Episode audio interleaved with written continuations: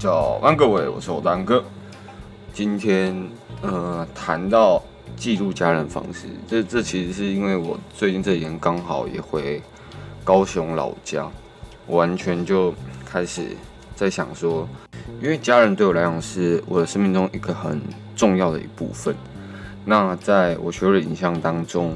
我有没有带给他们一些什么？例如我会健身，那我回来当然就是像教我弟。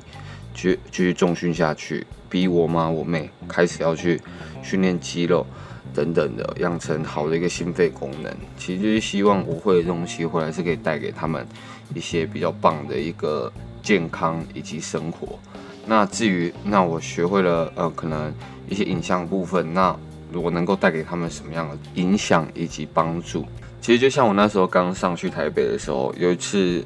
我们家。嗯，我妈、我妹、我弟就一起上来嘛，然后后来就大家去淡水走走跳跳。那时候也是我那时候买相机的时候，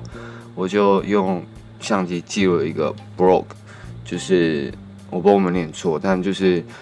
呃它是图片，然后把所有的图照片叠在一起，然后再去叫他们录音，录适合那个照片上面的一个。声音，然后让这个小小影片变得更生动一点，因为照片就一直穿插穿插，但是它后面还是有人的一个配音，就也蛮特别的一种方式。后来有时候回去看那个影片的时候，都会觉得，嗯，真的是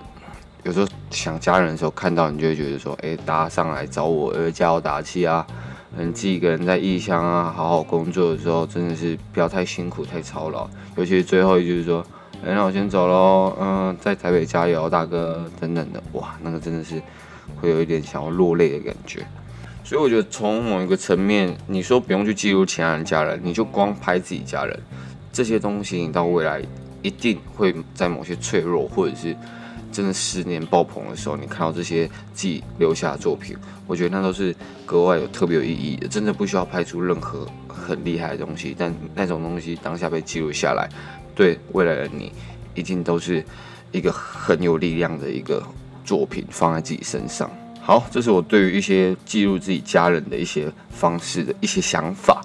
那我这边总结了五个流程，就是你们一起出去玩，当然他不可，他们不可能像很很专业的 model，你说哎，帮我拍照，他们就可以摆出你想要的东西，然后回去之后回去看会很有感觉。所以我自己有五个步骤，会让整个拍摄流程会顺一点。OK，第一个，我在拍的时候，我根本不会让他们察觉到，所以我一开始拍的时候，我会躲起来拍。例如可能我们到了一个海边玩的时候，他们诶、想要去踩个海浪等等的，我开始可能不管拿起手机或相机，我就开始在旁边抓一些他们的呃最自然的那一面。那你也不用说去 cue 他们做什么动作，你就是一直试着记录。当下那美好的一刻，可能呃老妈踩啊，或者是老妹把水踢起来的时候泼在老妈身上，老妈、要生气要生气那种脸，就是这种很自然而然的那种状态。我觉得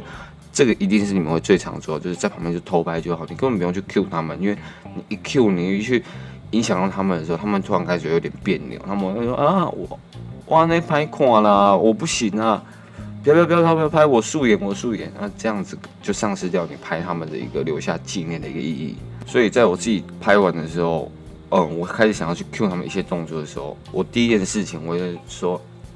哎、妈，哎、二哥，你们要不要一起跳起来？大家一起跳起来。我会教他们做一些很简单、很有效的一些方式，然后他们跳起来的时候，他们可能就不会想象说他们是真的在被拍照，而是一直专注于在说，哎、我跳起来要。跳得好看等等的，他们跳起来可能落地的时候，他们也不会说，哎、我看见好不好看，而是说，哦，我刚刚好像有点跳不太起来，或者是他们会互相嘲笑说，哎、你怎么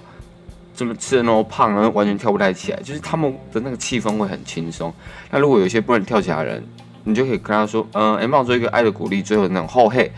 就让身体去做一个延展，去做一个摆动。然后这时候你作为帮他们拍的人的时候，你就要去说，哎、欸，啊，你怎么跳这么好笑啦？啊？啊，你的手是怎么样？就是你要去可能去叼他们一下，去笑一下，就是你们家人的互动还是要有。然后这个时候他们就会比较放松，他们你会更容易抓到他们那种最自然而然的那种眼神，以及可能最放松大小的那种样子。那再来第三个阶段，在 Q 的时候，就可能会开始 Q 他们去去做一些互动，毕竟他们不可能一直跳嘛，等下膝盖直接爆掉。所以你可以看一下你们家里的小孩子的那个年纪大小，如果可能是幼稚园、国小等等的话，你可以说，哎，那你去跟妈妈他们去玩一下鬼抓人，或者是你去呃碰一下他们的小腿等等的，然后然后你可能跟妈妈说，哎，妈你。不能让那个弟弟碰到你的小腿哦，等等的，然后他们就去做一些互动，那种那种感觉可能像呃，很像母鸡抓小鸡的那种感觉，但是在画面里面看起来就很逗趣，他们就感觉好像是又要抱抱啊，然后又要防卫对方，然后眼神其实就是充满着爱，然后大家都笑得很开心，所以你可以去想一些，例如可能哎爸爸很强壮，你就说哎那爸爸你去做个正面二头肌展示，然后让你的小孩挂在你的二头肌上面。等等的一些互动，你觉得很容易拍出一些很特别的一些照片。像我自己最常用的方式，我可能就会说：哎、你们两个互看，然后你们就互相做鬼脸，然后做一个真的是最丑的。我等下要请你们吃饭，然后他们就会很尽全力的去做一个真的很丑的鬼脸，然后可能有些人忍不住，他就。大笑出来，然后就一个人很丑，一个人就是一个大笑的一个状态，或者是再简单一点，我就说，哎，你们就看着彼此的眼睛，你们死死的瞪着对方，然后一样，谁最后一个眨眼，我就请谁吃饭。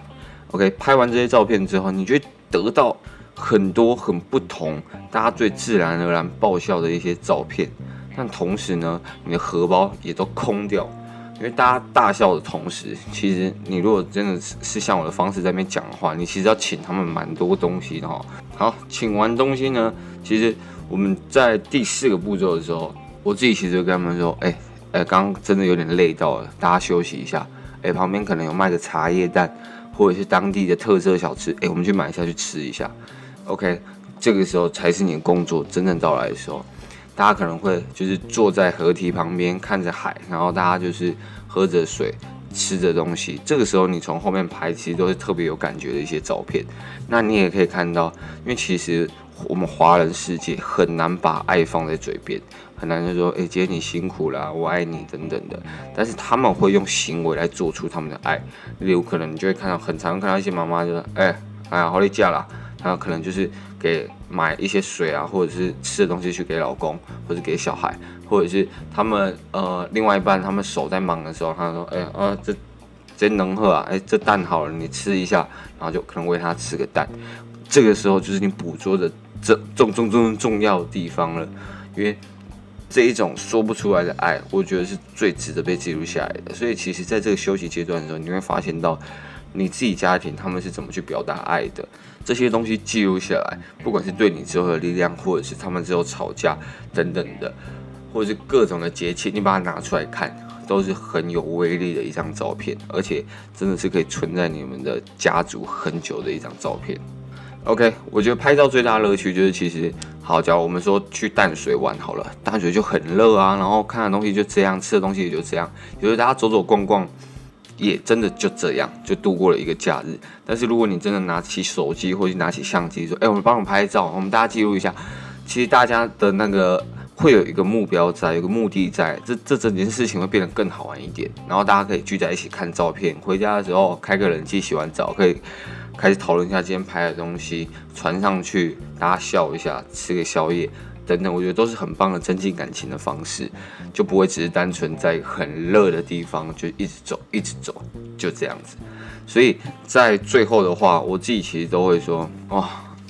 哎，好啦，都这么久了，那个你们两老可能抱一下，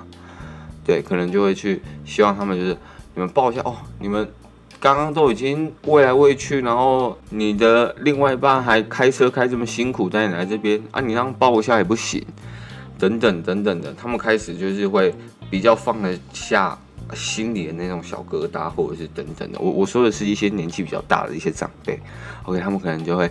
呃浪姐啊，或者说哎抱抱的时候，你就应该要在得寸进尺，你就说哎呀亲一下脸颊，亲一下脸颊。其实这一些无谓的小举动，你把它记录下来，不管对他们当下他们有没有感觉，但是他们呃过一阵子若干年后回来看这张照片，他们会觉得嗯。那种甜蜜感其实是还在，或者甚至是他们一抱一亲一发不可收拾，你回家又多了一个小弟弟，也说不定。所以就是去创造机会，让整个家庭的一个感情更紧密，由你自己去主导这一切。你想要看到怎么样的家庭生活的一个模式，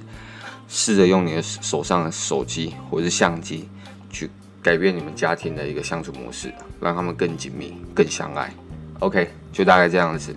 如果有在用 IG 的人，有问题都可以去我的 IG 账号私信我问我，然后不要吝啬你们的 Apple Podcast 五颗星评价，留言告诉我我可以帮助你们什么，或者是我可以做的更好的地方。感谢，那今天大概就是这样子，晚安各位，拜。